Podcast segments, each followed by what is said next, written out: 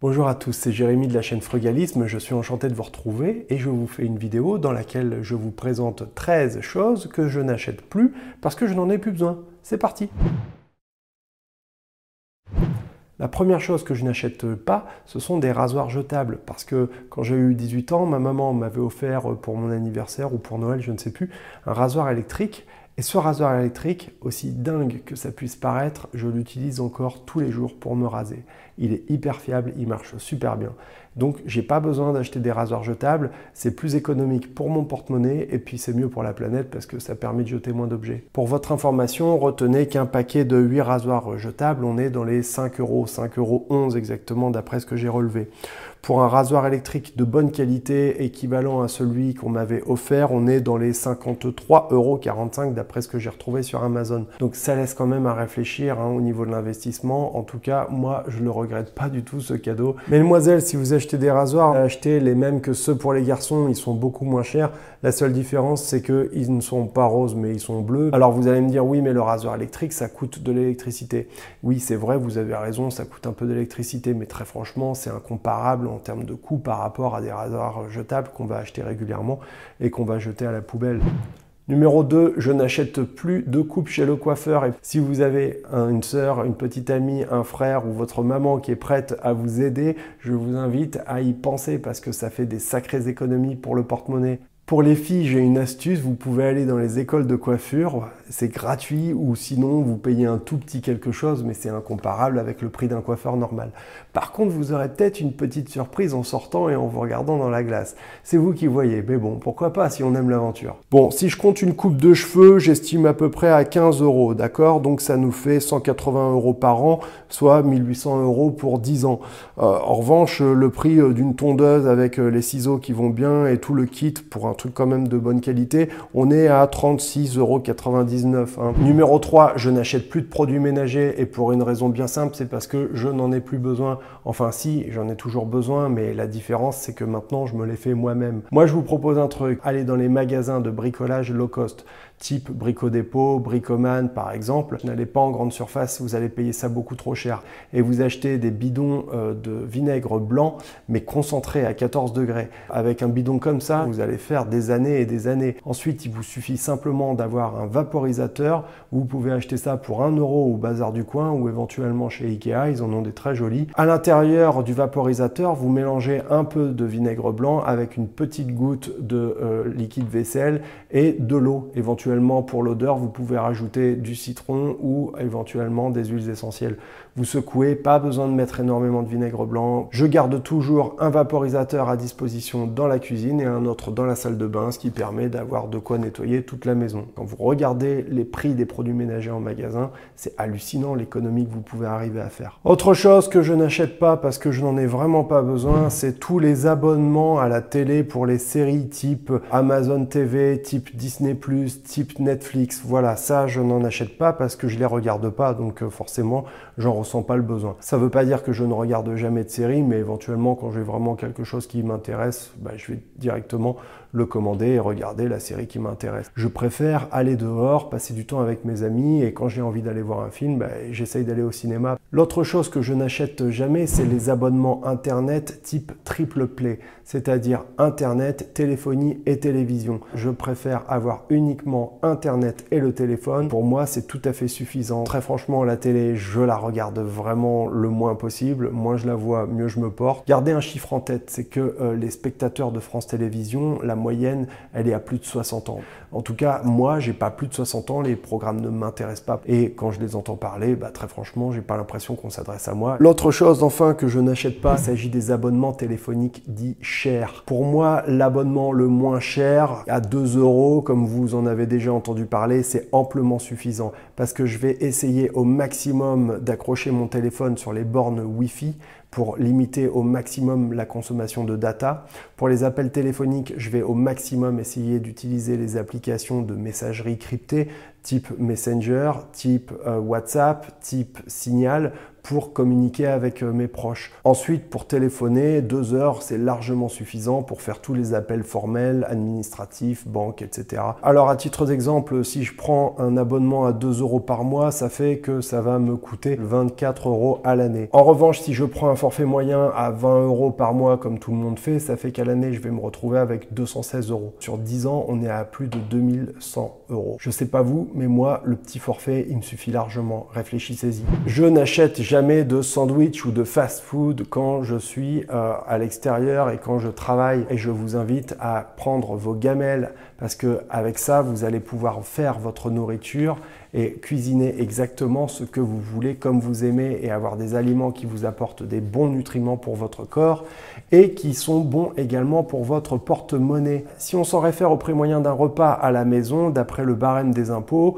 on est à environ 4,75 euros de mémoire. En revanche, si on s'en réfère à ce qu'on va dépenser quand on va aller prendre un sandwich avec une boisson et un petit quelque chose, ou éventuellement si vous allez au McDo, je pense pas que vous allez vous en tirer à moins de 10 euros. Je me suis amusé à faire un petit calcul, mais si on reporte sur une dizaine d'années, on est encore à à peu près 2500 euros. Ces chiffres-là, ils sont pas déflatés, ils prennent pas en compte la valeur de l'inflation, la valeur de la monnaie. C'est pas forcément des choses qui sont évidentes. Néanmoins, en faisant une petite projection comme ça sur 10 ans, ça permet de se rendre compte l'argent qu'on peut arriver facilement à économiser en changeant quelques petites habitudes.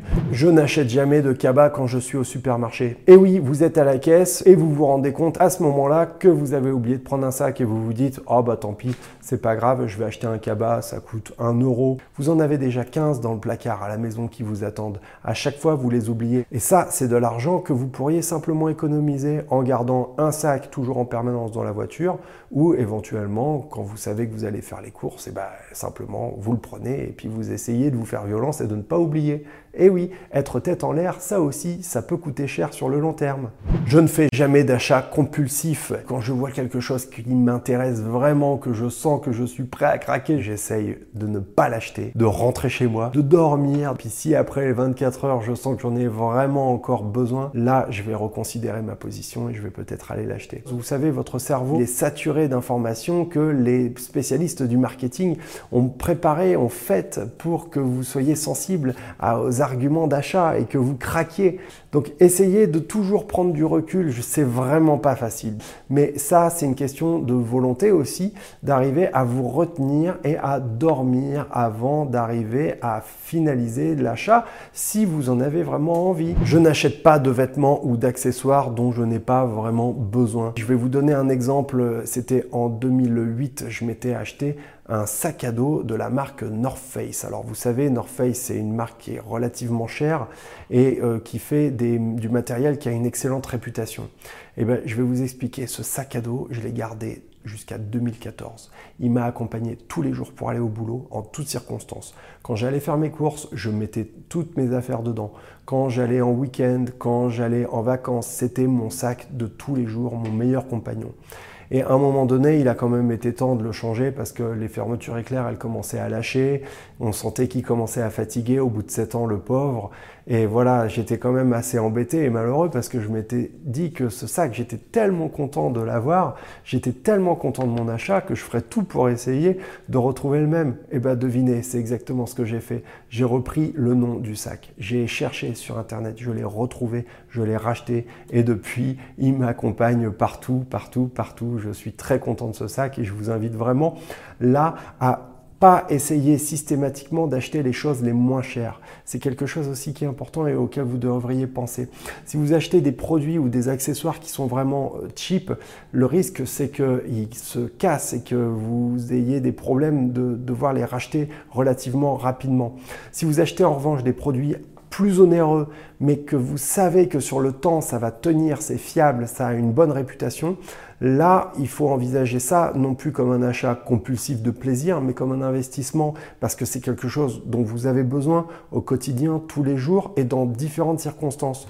Je n'achète jamais de café dans les coffee shops. Mon café, je le bois chez moi ou sinon, j'en mets dans une thermos et la thermos, je l'emmène avec moi. Vous savez, c'est surtout un problème qui concerne les gens qui sont dans les grandes villes parce que évidemment, dans les plus petites villes ou dans les campagnes, il n'y a pas beaucoup de Starbucks Coffee. Mais en revanche, si vous vous trouvez à Paris, Lyon, Marseille, vous savez que à proximité des gares, il y a souvent ces, types de coffee shop et ils ont un succès qui est vraiment grandissant. Les gens adorent ça. Si vous allez aux États-Unis, en Angleterre, ce type de commerce, c'est vraiment une institution. Vous n'êtes pas qu'un porte-monnaie sur pattes, vous méritez mieux. Je n'achète jamais de cigarettes. Pour être plus précis, je n'achète plus de cigarettes parce qu'il fut un temps où j'étais fumeur et je fumais beaucoup. Ça a été super dur pour arriver à arrêter, ça m'a pris des années. Mais j'ai réussi, c'était il y a 7 ans. Vous pouvez aller voir la vidéo qui est ici ou là, ici, euh, pour voir comment j'ai réussi à gagner 17 000 euros en arrêtant de fumer. Vraiment. Donc si vous êtes fumeur, même un tout petit peu, réfléchissez-y parce que vous vous abîmez la santé, mais ça vous le savez déjà.